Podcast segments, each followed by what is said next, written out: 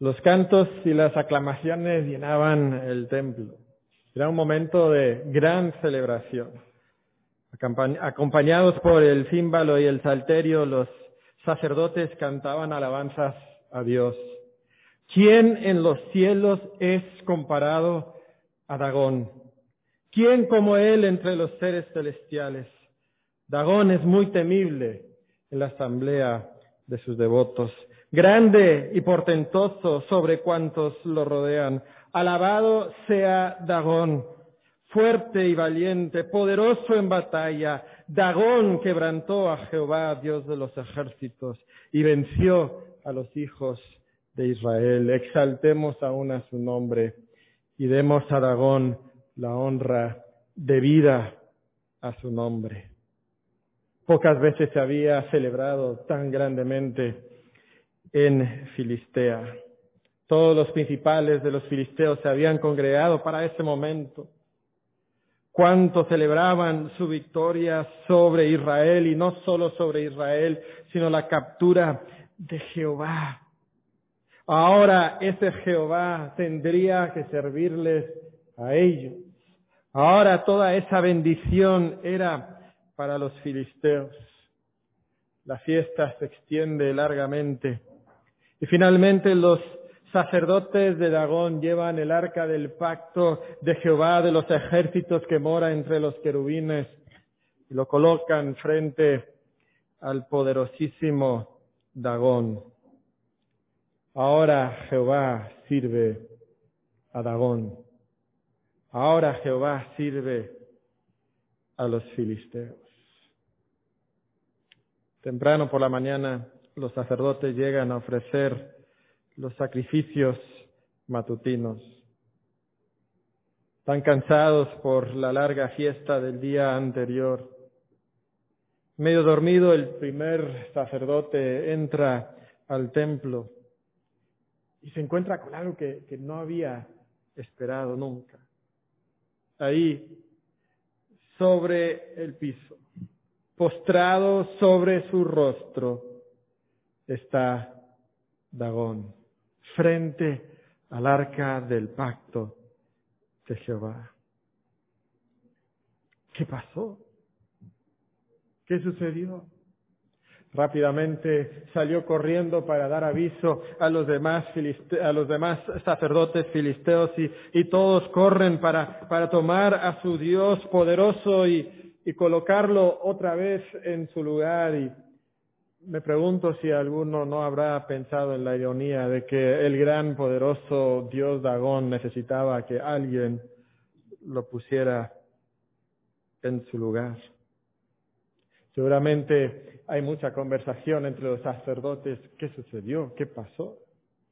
Quizás con el cansancio de la noche anterior, cuando fueron a colocar el arca, alguien de alguna manera golpeó el lugar donde estaba Dagón y, la estatua de Dagón pues estuvo ahí por un tiempo y, de alguna manera por la noche cayó. Bueno, por lo menos Dagón ya está seguro en su lugar en el templo. Todo el día cuando entraban y salían del templo, los sacerdotes tenían cuidado de no chocar otra vez con la estatua de Dagón. Y al llegar la noche se aseguran de que otra vez esté bien colocado Dagón, para que no vuelva a suceder lo que sucedió la noche anterior.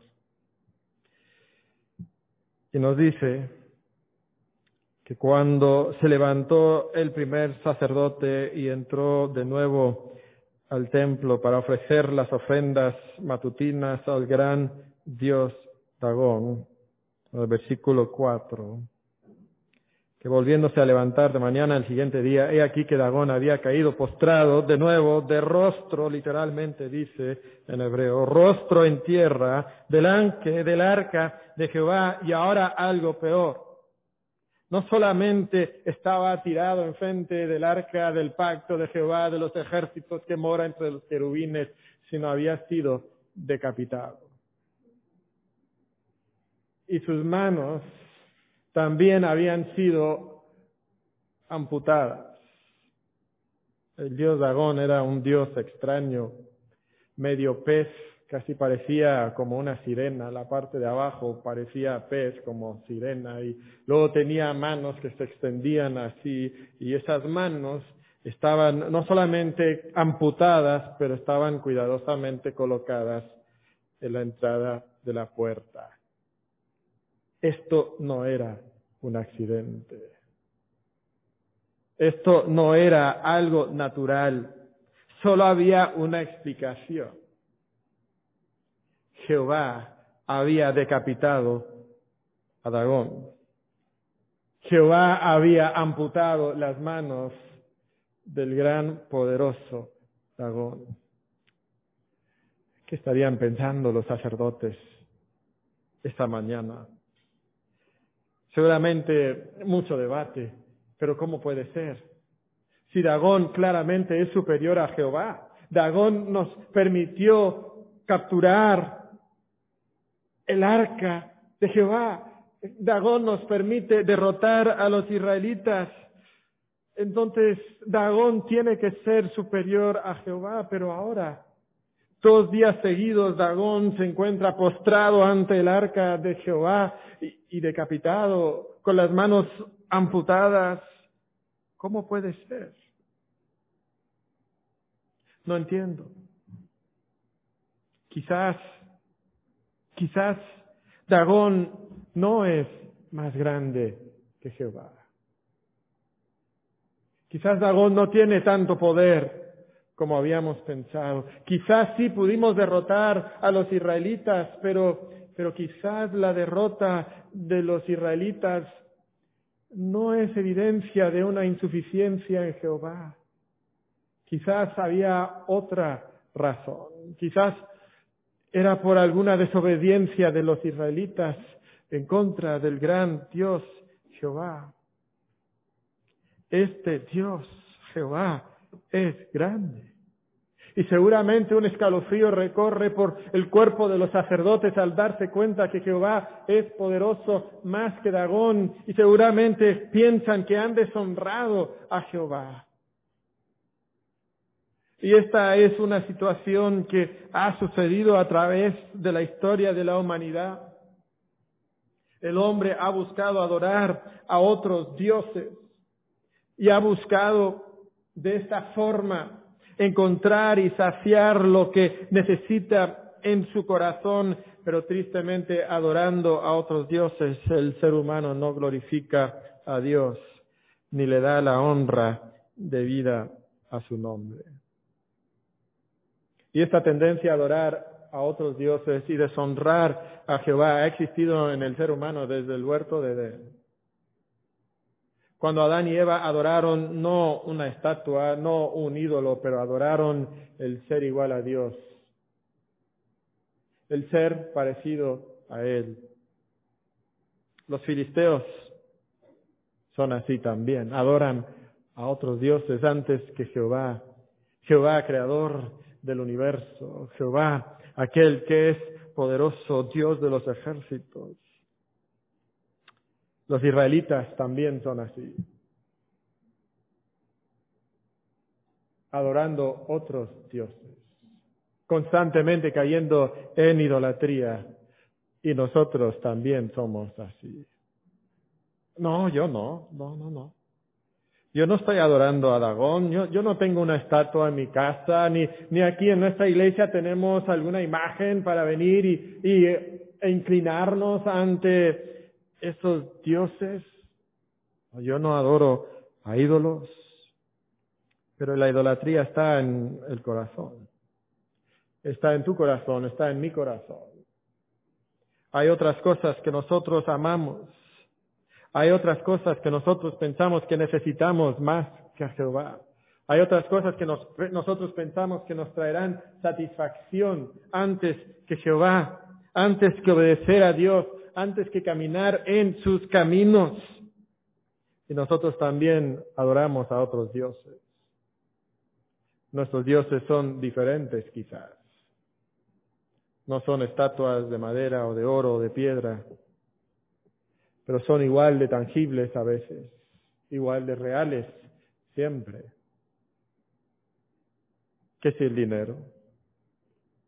que si la casa más bonita, que si tener un tiempo más tranquilo en mi casa y no tener tiempo de ir y adorar a Dios. Que si la salud en nuestros días, la salud, la salud, por supuesto.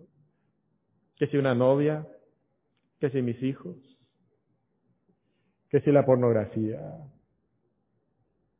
¿Qué hay en tu corazón? ¿Qué ídolos estás adorando tú? Pero cuando adoras a estos dioses, estás deshonrando a Dios. Y Dios no se toma esto como algo de poca importancia. Los filisteos descubren que, que no hay Dios como Jehová. No hay Dios como Jehová. Todos los dioses caen delante de Jehová. Todos los dioses son descuartizados por Jehová. Nadie se compara a Jehová. De hecho, en esta pequeña escena nosotros nos damos cuenta que a pesar de la derrota de los ejércitos de Israel y de la captura del arca, Jehová todavía triunfa con supremacía indiscutible. Jehová todavía triunfa con supremacía indiscutible. No hay duda en esta escena de quién es el Dios más grande. Quizás por unos días habían pensado que Dagón era más grande que Jehová, pero ahora queda claro que Jehová tiene una supremacía indiscutible por encima del Dios Dagón y de todos los demás dioses. Dios reina supremamente. Esta derrota de los israelitas no es evidencia de insuficiencia en Jehová. Dios tiene una supremacía indiscutible. No hay nadie como Él. Nadie como Él. Y tenemos que preguntarnos entonces en nuestra vida, ¿quién reina de manera indiscutible en tu corazón? ¿Qué reina de manera indiscutible en tu corazón? ¿Qué es lo que controla las decisiones que tú tomas? ¿Qué es lo que gobierna en tu corazón? ¿Qué es lo que siempre sale ganando a la hora de tomar las decisiones, a la hora de la tentación, a la hora de la decisión en tu vida? ¿Qué triunfa? ¿Qué es supremo? ¿Es Jehová? ¿O son otros dioses? ¿Qué es aquello con lo que no puedes dejar de vivir? ¿Qué es aquello que si tú no lo tienes, te roba el sueño? Te quita el gozo. Te hace enojar. Causa frustración y molestia en ti. Ese es tu Dagón. ¿Qué es aquello que te saca de la cama por la mañana y te motiva a ir a trabajar, que te motiva a interactuar con, con, tu familia, de la manera en que interactúas con ellos, o que te lleva a hablar con otros como hablas con ellos, que es ese motor que te empuja. Ese es tu Dios. Y si no es Jehová, ese es tu ídolo. Ese es tu ídolo, e-, ese es tu Dios falso y ese es tu Dios que un día caerá descuartizado delante de Jehová porque Jehová reina y Jehová triunfa de manera suprema, de manera indiscutible. Nadie es como Él. ¿Delante de quién te estás postrando tú? ¿Delante de qué te estás postrando tú? Nadie es como Jehová. Y Jehová triunfa con una supremacía indiscutible delante de Dagón. Y a pesar de todo lo que ha pasado con Dagón, los filisteos están bastante contentos de haber capturado a Jehová. En el mundo de la idolatría las cosas más o menos funcionan así. Si tú posees el Dios, si tú posees la estatua, ese Dios es tuyo. Ese Dios te tiene que bendecir. Sí, tú tienes que hacerle unas ofrendas de vez en cuando, mandarle ahí algún sacrificio para, para que él tenga que comer y que beber, porque come la carne de los sacrificios y bebe la sangre em, de los sacrificios, pero con tal que le apacigues de vez en cuando, que le alimentes, entonces todo el poder de ese Dios es tuyo. Y seguramente los filisteos están pensando que ahora tienen un amuleto muy poderoso para ellos. Lo habían tenido los israelitas. Y habían tenido ese amuleto y, habían podido destruir a Egipto. ¿Qué no podrán hacer ahora ellos con este Jehová? Y están esperando una época de triunfo y de victoria, pero de inmediato empiezan a darse cuenta que las cosas no salen bien para ellos. Nos dice en el versículo 6 que una misteriosa epidemia cae sobre la ciudad de Asdod, donde habían colocado el arca. Un hombre y, luego otro y, luego otro empieza a ver cómo se enferma y empiezan a crecer tumores. Seguramente al principio pensaban que era como cualquier otra enfermedad o, algo, pues no sé, algo natural, pero, pero empieza a, expandirse, a contagiarse de uno al otro y seguramente llevaron sus ofrendas a su dios Dagón pidiendo que Dagón les sanara y que detuviera la, la epidemia, pero, pero no se detiene. ¿De dónde viene esta epidemia? ¿De dónde brota? Y después de un tiempo, llegan a una conclusión que esto solamente tiene una explicación. Y la única explicación que esta epidemia tiene es que viene de la mano poderosa de Jehová. Dice el versículo 6 que se agravó la mano de Jehová sobre los de Asdod y los destruyó y los hirió con tumores en Asdod y en todo su territorio. Y entendiendo entonces que esto era la mano de Jehová sobre ellos, Dios enojado con ellos, entonces dijeron en el versículo 7, no quede con nosotros el arca de Dios de Israel, porque su mano es dura sobre nosotros y sobre nuestro Dios Dagón. Dagón no puede con él. Nosotros no podemos con él. Y entonces convocan a todos los príncipes de los filisteos y les dicen, oye, ¿qué vamos a hacer? Y, en el concilio seguramente alguien dijo, pues quizás ustedes los de Asdod han hecho algo para enojar a Jehová.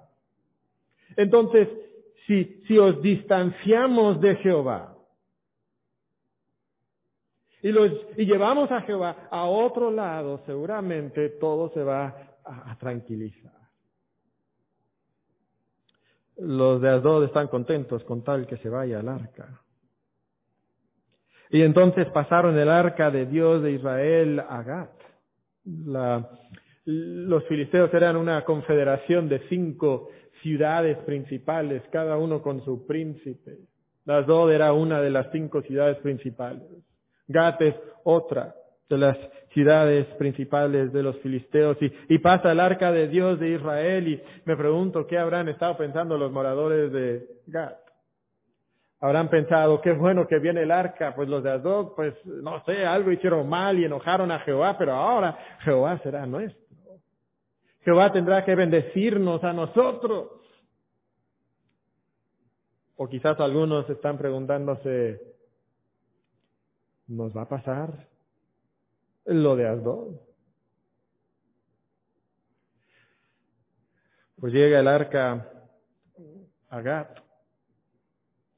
Y lo que empezó a pasar en Asdod empieza a suceder también en Gat. Y no solamente sucede otra vez, pero es todavía peor nos dice que aconteció que cuando habían pasado, eh, la habían pasado, la mano de Jehová estuvo contra la ciudad y ahora dice que estuvo contra la ciudad con gran quebrantamiento y afligió a los hombres de aquella ciudad desde el chico hasta el más grande. O sea, todos los hombres de la ciudad eh, se llenan de estos tumores. Esto es todavía peor. Y les va peor y sufren severamente. Y después de un tiempo, no sabemos cuánto tiempo, pero después de un tiempo los de Gad dicen, ya, por favor, no podemos más. No podemos. Y entonces el concilio decide, bueno, pues hay que mandar el arca a otra ciudad. Y los de la otra ciudad, los de Cron, ellos ya saben. Ellos dicen, por favor, no. No. ¿Por qué nos lo traéis? ¿Por qué traen esa cosa aquí? Ya sabemos lo que ha pasado en Asdod, ya sabemos lo que ha pasado en Gad. ¿Por qué queremos nosotros tener esa cosa en nuestra ciudad? Pero, pero los líderes dicen, no, necesitamos tener a Jehová de nuestro lado. No podemos eh, eh, perder este privilegio y esa potencia enorme de Jehová. Y el concilio decreta que tiene que estar en Ecrón y a pesar de las protestas de los moradores de la ciudad, ahí llega el arca y la epidemia también llega. No solamente llega, pero llega incluso con mayor furor, porque ahora no solamente llegan los tumores, pero se extiende gran mortandad por la ciudad y los habitantes empiezan a, morir y a morir y a morir. Los moradores de esta ciudad entienden de nuevo la supremacía indiscutible de Jehová, que no hay nadie como Él. Él asola las principales ciudades de los filisteos sin ni un soldado israelita. Él no necesita de los israelitas, Él no necesita de los soldados, Él no necesita de nadie, Él solo puede derrotar a toda esta nación. Los de la ciudad de Cron están, están ya, eh, pues, pues, eh, con un temor, con un terror y envían a todos los príncipes de los filisteos en el versículo 11, enviad el arca de Dios de Israel y vuélvase a su lugar y no nos mate a nosotros ni a nuestro pueblo porque había consternación de muerte en toda la ciudad y la mano de Dios había agravado ahí y los que no morían eran heridos de tumores y el clamor de la ciudad subía al cielo. Ya no pueden más, quítennos este arca y la mano de Jehová está con severidad sobre este pueblo. Y sabes, así es también Jehová. Jehová castiga con una severidad inconcebible. Inconcebible. Nadie puede con el castigo que Jehová trae sobre ellos. Recordamos lo que hizo Dios en Egipto, ¿verdad? Devastó a la nación por su dureza de corazón, porque resistían a Dios. Y sabes, muchos de nosotros pensamos que podemos resistir a Dios y rebelarnos en su contra y no sufrir el castigo severo de Dios sobre nosotros. La Biblia nos dice que todo aquel que no se somete a Jehová será echado al lago que arde con fuego y azufre. Y el humo de su tormento subirá por los siglos de los siglos. Ese es Jehová. Ese es Jehová. No es un amuleto que sirve para traerte buena suerte.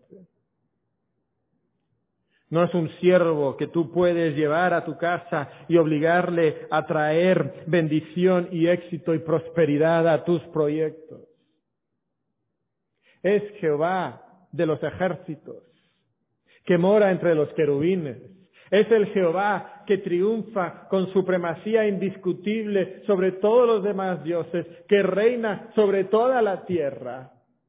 Y si tú te rebelas en contra Él, sufrirás severamente por tu rebeldía en contra de Jehová. Y ahora los filisteos lo están experimentando. ¿Qué hacer con el arca de Jehová? ¿Qué hacer con el arca de Jehová? Esta pregunta atormenta a los filisteos por siete largos meses. El arca de Jehová trae devastación y desolación a toda la tierra de los filisteos. Nos narra tres ciudades. Más adelante nos va a decir que asoló a los cinco príncipes de los filisteos. Dios devastando a Filistea. Después de siete largos meses los filisteos dicen, no podemos más. Y entonces llaman a sus sacerdotes y a sus adivinos y les preguntan, ¿qué vamos a hacer con el arca de Jehová? Hacernos saber de qué manera la hemos de volver a enviar a su lugar. Se llama la atención qué es lo que ellos desean. ¿Sabe lo que desean hacer con Jehová? Desean distanciarse de Jehová. Eso es lo que desean. ¿Sabes? Hay otra alternativa. La alternativa es que pudieran adorar a Jehová, pudieran someterse a la palabra de Jehová, pudieran empezar a deshacerse de sus ídolos y adorar al único Dios verdadero. Eso es lo que pudieran haber hecho, pero su solución es que distanciarse de Jehová, alejarse de Jehová. No pueden con este Dios, no quieren nada que ver con este Dios que castiga con tal severidad, no quieren nada que ver con Él. Y entonces los sacerdotes y los adivinos les dan el consejo, mira, ustedes no pueden simplemente regresar el arca del pacto a Israel, habéis ofendido a este poderoso y gran Dios Jehová. Bueno, ok, entonces tenemos que ofrecer una ofrenda para expiar, para pagar por nuestro pecado. ¿Y, cuál será la ofrenda? Y en su paganismo, los filisteos dicen, mira, lo que deben de hacer es tomar un molde de, los tumores.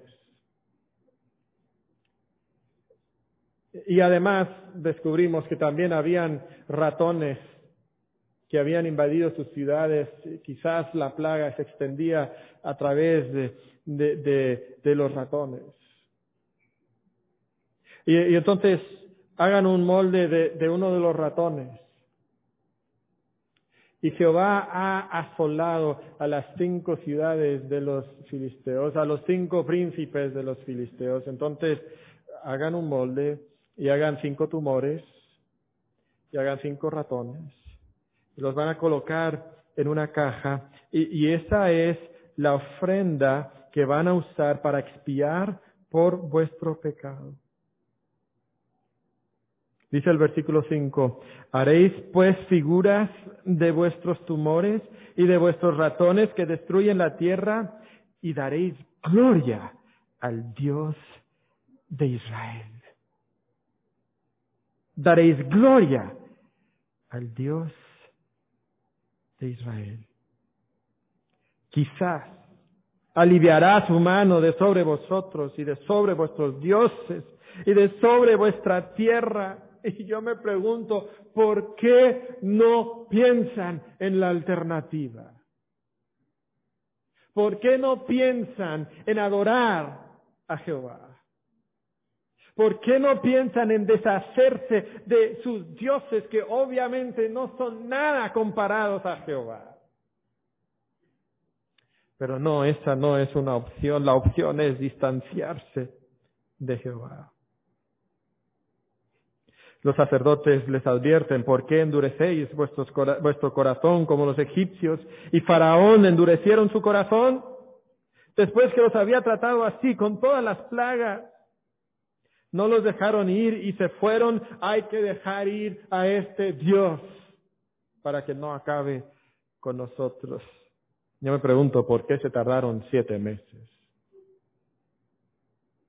E-, es como en Egipto el faraón. Una plaga, dos plagas. Bueno, ahora os podéis ir, pero solo dos días. Luego otra plaga y otra plaga. Bueno, pero vayan, pero, pero solo los hombres, no las familias. Bueno, una plaga. No, no, pero ya no les voy a dejar ir. Qué duros de corazón que somos. Aferrados a nuestros ídolos rehusando reconocer la supremacía de Jehová.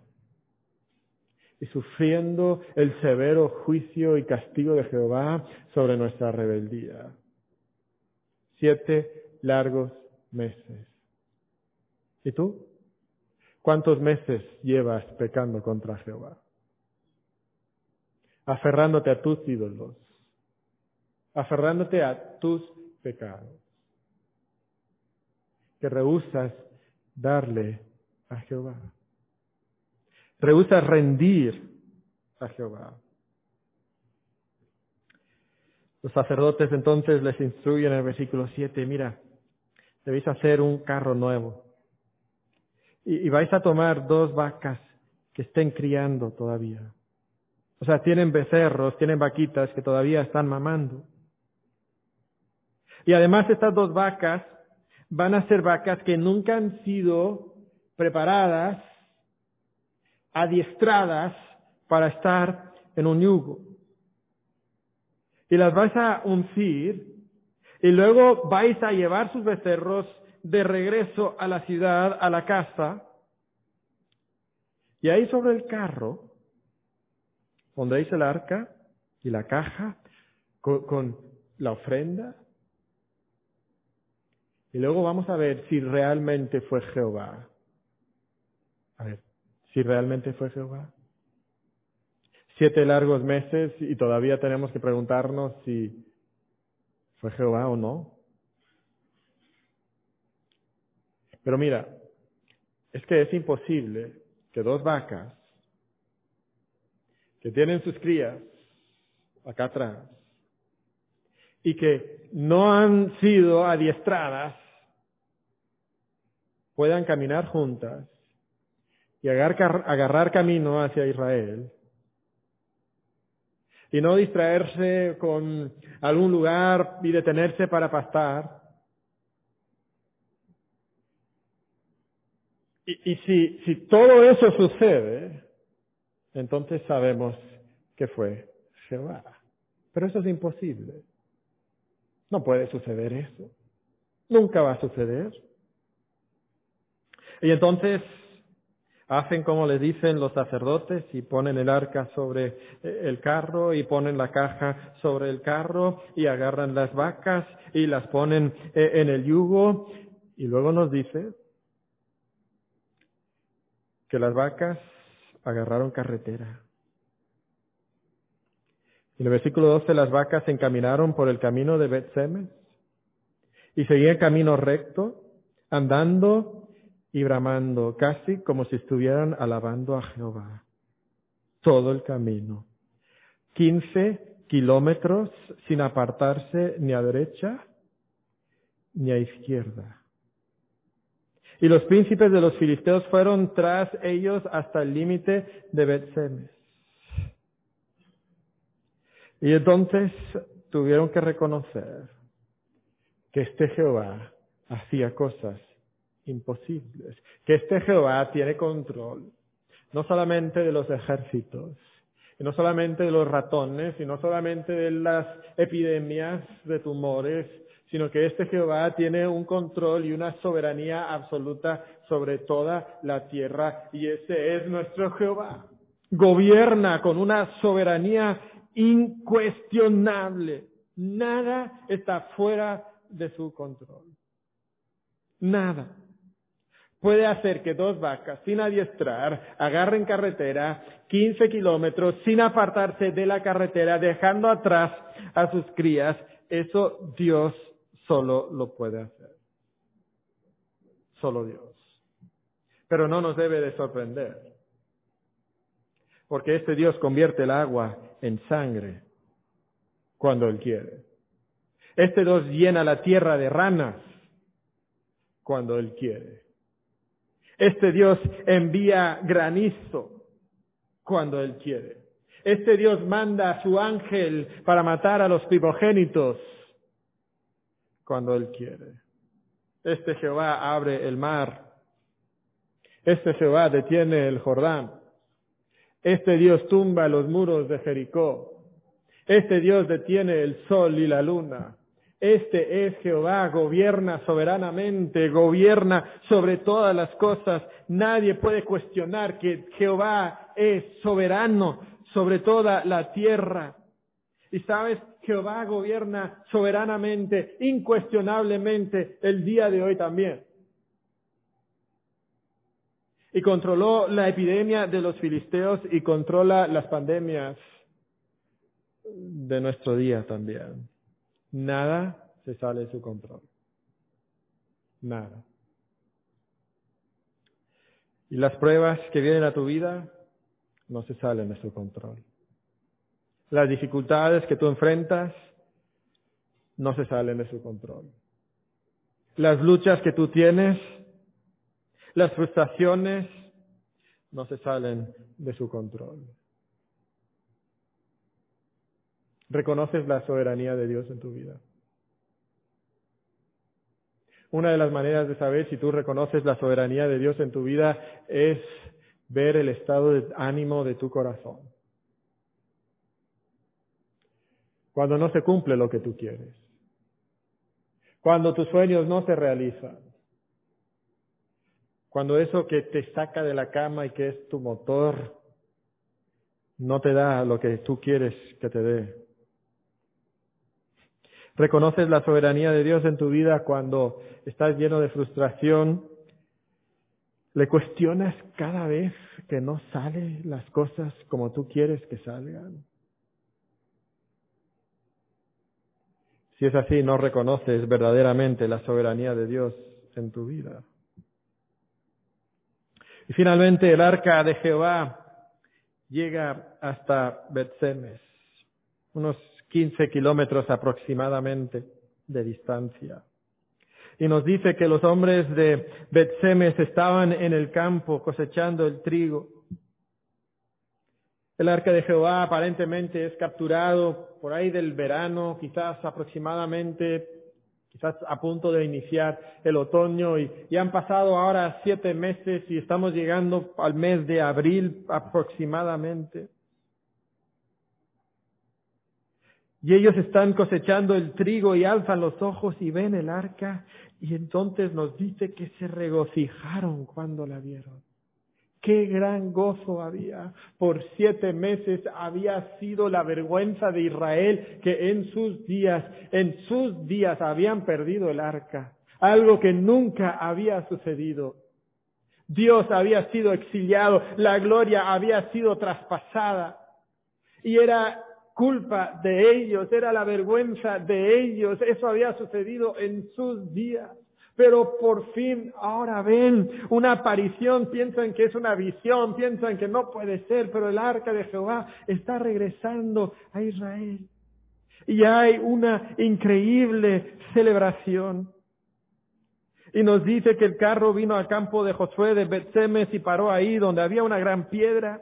Estoy en el versículo 14. Y ellos cortaron la madera del carro y ofrecieron las vacas en holocausto a Jehová. Y los levitas bajaron el arca de Jehová y la caja que estaba junto a ella, en la cual estaban las joyas de oro, y las pusieron sobre aquella gran piedra. Y entonces sacrificaron holocaustos y dedicaron sacrificios a Jehová en aquel día. Y encontramos que, que hay una gran celebración. Parece que la noticia corre de lugar en lugar, de pueblo en pueblo, de ciudad en ciudad y las multitudes, miles de personas vienen a celebrar el hecho que el arca ha regresado a Israel.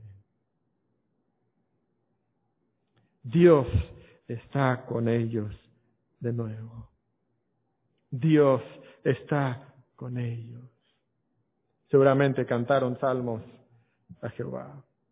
Quizás salmos como el Salmo 89, porque ¿quién en los cielos se igualará a Jehová? ¿Quién será semejante a Jehová entre los hijos de los potentados?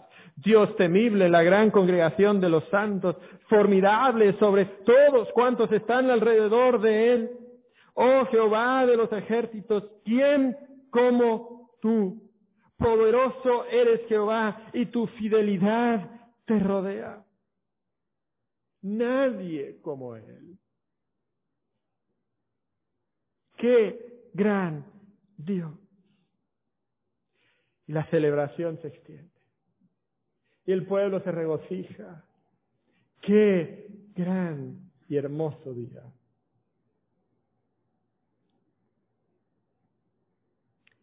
Y cuánto desearíamos que la narración terminara ahí. Sería ponerle un lazo bien bonito a esta situación. Pero la narración no termina ahí. Nos dice en el versículo 19 que entonces Dios hizo morir a los hombres de Betsemes, porque habían mirado dentro del arca de Jehová.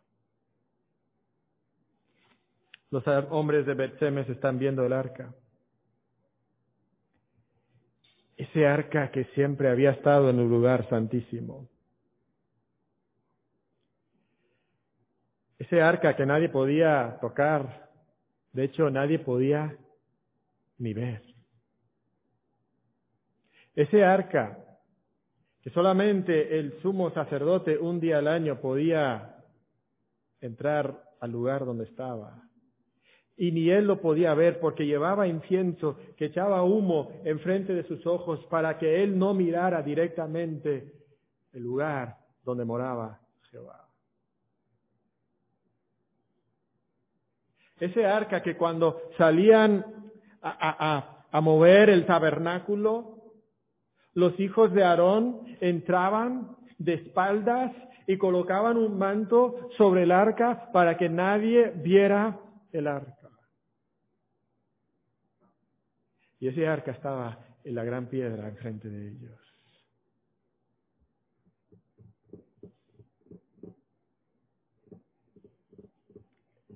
Oye,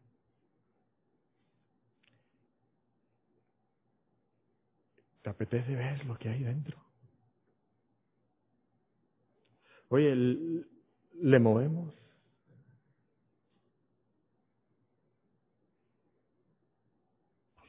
Bueno, es que nunca vamos a tener esta oportunidad.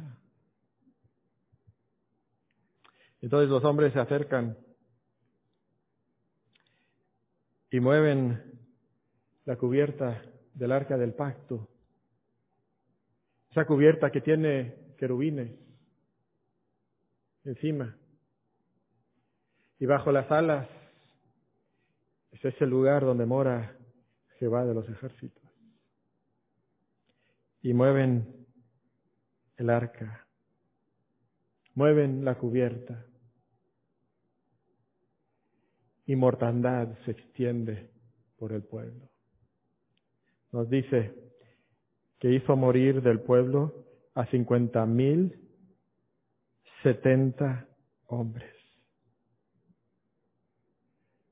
Algunas personas dicen, es imposible, cincuenta mil setenta hombres. No, o sea, la ciudad de Betsemes no, no tiene cincuenta mil habitantes. Pero sin duda miles de personas vinieron a celebrar este momento. Cincuenta mil 70 hombres. Y el pueblo se lamenta y llora porque Jehová lo había herido con tan gran mortandad. No creo que se hubieran muerto 70. Claro que es una tragedia, pero, pero la forma en que lo dice, tan gran mortandad, sugiere que eran 50, mil, 70 hombres. Y el pueblo se lamenta y, sabes lo triste de todo esto es que usa casi exactamente las mismas palabras que usó para describir a los filisteos. Hubo gran mortandad. Los hirió. Ellos claman, lloran contra Jehová. Parece que están experimentando lo mismo que los filisteos. Y también recuerdo cuántas personas murieron en batalla contra los ejércitos filisteos. Treinta mil hombres. Y ahora son cincuenta mil hombres. Jehová es mucho más peligroso que el ejército de los filisteos. No puedes jugar con Jehová. Y entonces nos puede parecer exagerada la severidad del juicio de Dios. Pero quiero que notemos algo y quiero invitarte a buscar en tu Biblia Josué capítulo 21. Josué capítulo 21.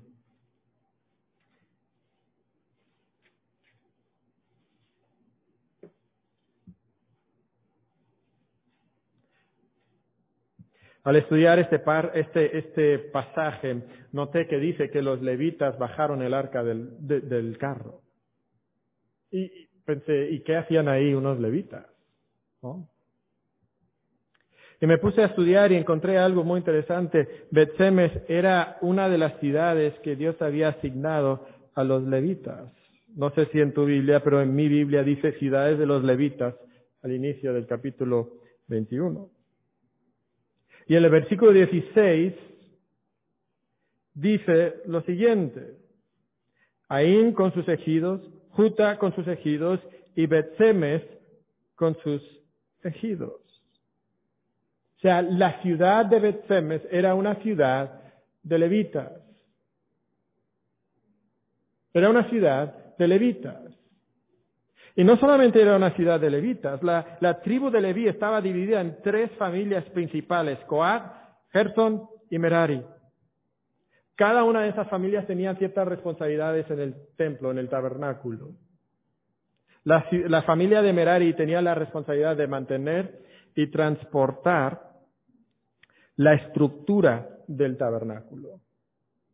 La familia de Gerson era responsable de mantener y transportar las cortinas y divisiones del tabernáculo. Y la familia de Coat era responsable de transportar los objetos más santos, como la mesa del pan de propiciación, como la menora, como el altar y también como el arca del pacto. Y esta es una familia, esta es una ciudad que se le da a los hijos de Coat. O sea, ¿quién movía el arca? ¿Quién sabía cómo manejar el arca? Los hijos de Coat. Pero además, dentro de los hijos de Coat había una familia. Una familia que era especial, porque era la familia de Aarón. Eran los descendientes de Aarón. Y de entre toda la familia de Aarón, solamente, de, de Leví y de Coat, solamente los descendientes de Aarón podían ser sacerdotes y entrar a la presencia de Dios, estar en el lugar santo y estar en el lugar santísimo. Solamente ellos. Y miren lo que dice el versículo 13. Y a los hijos del sacerdote Aarón dieron Hebrón con sus ejidos como ciudad de refugio para los homicidas Además, Libna con sus ejidos, Jatir con sus ejidos, Estemoa con sus ejidos, Olón con sus ejidos, Debir con sus ejidos, Aín con sus ejidos, Juta con sus ejidos y Betsemes con sus ejidos. Estos levitas que bajaron el arca del carro, estos levitas que abrieron la tapa eh, del arca del pacto eran los hijos de Aarón, eran los sacerdotes. Posiblemente alguno de ellos pudiera en su día haber llegado a ser sumo sacerdote. Quizás algunos de ellos son familiares de Elí y de Ofni y de Fineé. Y estos hombres que eran los que más sabían cómo debían de manejar el arca de Jehová, estos hombres que más respeto debían de tener a, Jehová, estos hombres que sí debían de entrar a la presencia de Jehová en el tabernáculo, estos hombres pecan contra la santidad de Dios y Dios los juzga. Y regresando entonces a 1 Samuel capítulo 6, dicen estos sacerdotes, ¿quién podrá estar delante de Jehová, el Dios Santo, en el versículo 20? ¿Quién? ¿Sabes quién? Ellos debían estar delante de Jehová, el Dios, el Dios Santo. Ellos debían estar ahí. Pero por su pecado, por su rebeldía. Ellos Pecaron contra Jehová y Jehová los juzga con una santidad innegociable. Sí, eran israelitas. Sí, eran levitas. Sí, eran de Coat. Sí, eran de Aarón. Pero eso no excusa su pecado, eso no le da margen para el pecado, de hecho trae una justicia, una severidad quizás mayor y Dios los juzga con una santidad innegociable. Sabes, la santidad de Dios no es opcional, la santidad de Dios no es un atributo que Dios dice, bueno, ahora sí me, interesa aplicarlo y, quizás después no. Todo aquel que deshonra a Jehová sufrirá el santo juicio de Jehová. Y estos hombres dicen, nosotros no podemos estar delante de Jehová, el Dios Santo. Y entonces dice en el versículo 21 que enviaron mensajeros a los habitantes de Kiria Jearim diciendo, quítenos de encima este arca.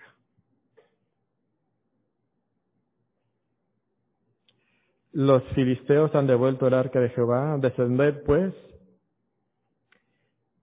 y llevadla. ¿Sabes cuál es la solución de los sacerdotes de Israel? Hay que distanciarse de Jehová. Hay que distanciarse de Jehová. Tenemos que alejarnos de Él.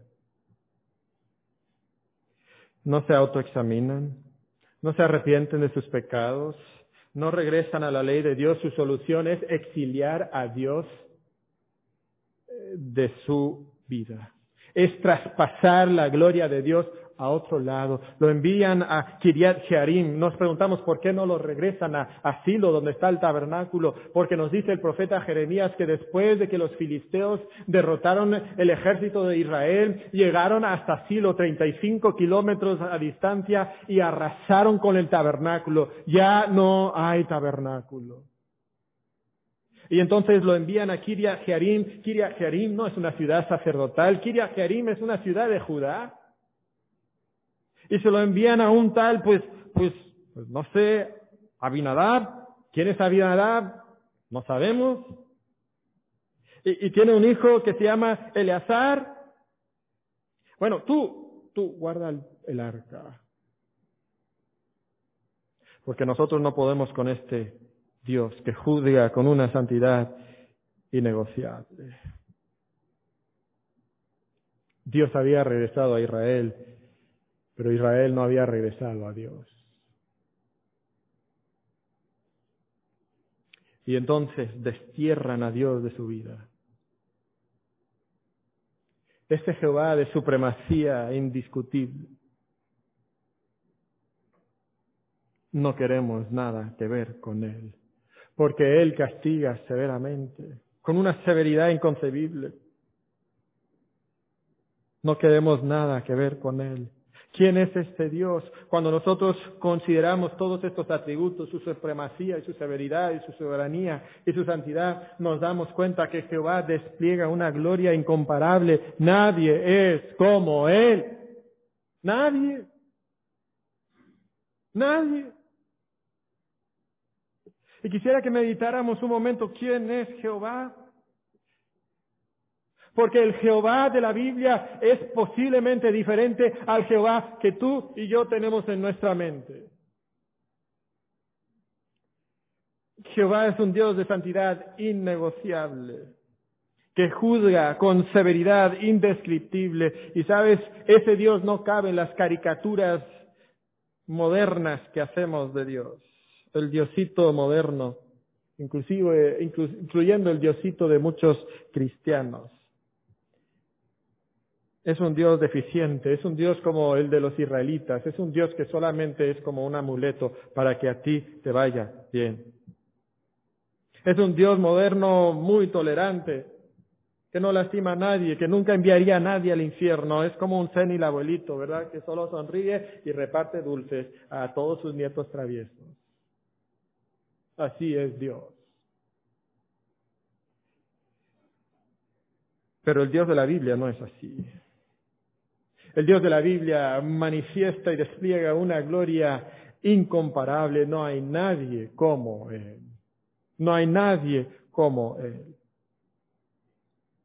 Todo aquel que no adora ante Él y que no acata sus mandamientos va también a ser juzgado temiblemente. Y sabes, ante ese Dios, ¿sabes lo que hace el mundo? El mundo corre. El mundo se distancia de ese Dios. El, eh, el mundo se aleja de ese Dios. Ah, ¿sabes cómo lo hacen? A veces lo hacen redefiniendo a ese Dios. Ah, no, no, hombre. Dios no es así. Lo hacen haciéndose un ídolo, un ídolo diferente al Dios de la Biblia. Pero sabes, a pesar de que se inventan sus propios dioses, todos los dioses falsos caerán, incluyendo el Dios falso del mundo moderno. Caen ante la gloria incomparable de Jehová de los ejércitos que mora entre los querubines. ¿Sabes? Ese Dios de santidad innegociable tiene que tratar severamente con el pecado. Nadie se escapa. Los filisteos no se escapan. Los israelitas no se escapan. Los sacerdotes no se escapan. Y tú y yo no nos escapamos tampoco. Nadie se escapa de este Dios. Sea religioso, sea pagano, sea buena onda, sea cruel, nadie escapa. Nadie escapa. Todos pagan por su pecado. Pero el Dios de la Biblia, que tiene santidad innegociable como uno de sus atributos principales, también tiene un amor indescriptible. Y ese Dios de santidad innegociable y de amor indescriptible envió a su Hijo Jesucristo a morir sobre la cruz, para que todo aquel que confiese su pecado y que crea en la obra de Jesucristo pueda acercarse a Dios confiadamente al trono de la gracia y hallar ahí el oportuno socorro. Ese es nuestro Dios, un Dios de una gloria incomparable. Un Dios que a pesar de ser innegociable en su santidad, te invita a acercarte, adorándole, y acatando su mandamiento, acatando su palabra, creyendo lo que Él dice. Y el día de hoy ese Dios te invita a entrar a su presencia. Te invita a doblegar tu rodilla delante de Él. Te invita a renunciar a tu Dios falso. Te invita a renunciar a eso que es tu ídolo. Y dice, venid aclamemos su nombre. Ven a mi presencia. Recibe de mí el perdón de tus pecados. Recibe de mí la bendición sobre tu vida. Restaura conmigo tu relación. Y el día de hoy yo te invito a que tú medites en la gloria incomparable de Jehová. Y que tú te acerques a Él. En adoración y en obediencia. Nadie como Él. Venid y adorarle. Vamos a orar.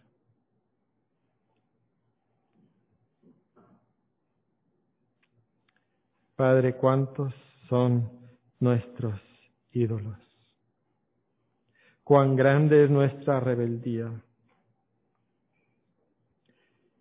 Te hemos desterrado de nuestra vida. Te hemos redefinido. Te hemos alejado de diferentes aspectos de nuestra vida.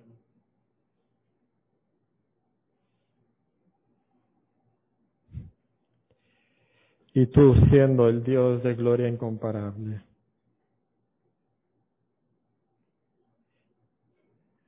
Padre, te pedimos perdón. Y por la sangre de Jesucristo ahora venimos a ti,